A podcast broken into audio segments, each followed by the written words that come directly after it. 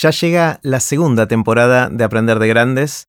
Eh, durante el verano escuché casi todos los episodios de la primera temporada nuevamente y ya grabé varios episodios para esta segunda temporada que en promedio van a ser más largos, son conversaciones más en profundidad inclusive que las que tuve en la primera temporada, y tengo planeadas un montón de otras conversaciones que voy a grabar hacia adelante. Como son más largas, decidí que voy a publicar una vez cada dos semanas, en lugar de hacerlo semanalmente, y el primer episodio sale, para mantener la tradición del año pasado, el 27 de marzo. El lunes 27 de marzo voy a publicar el primer episodio de esta segunda temporada, que está muy bueno. No se lo pierdan y seguimos aprendiendo juntos.